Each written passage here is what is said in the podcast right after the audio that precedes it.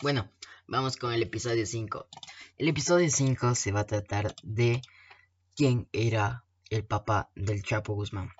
Esto no va a ser muchos minutos porque no, no se va a tratar de nada más, de nada explicar. El papá del Chapo era agricultor.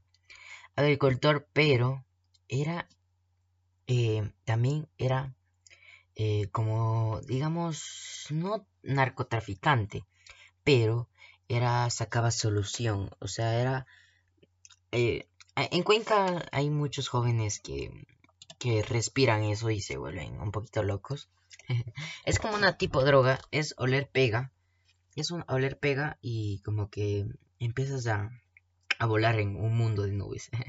pero bueno, eso eh, no era narcotraficante, pero sacaba solución para vender a los jóvenes.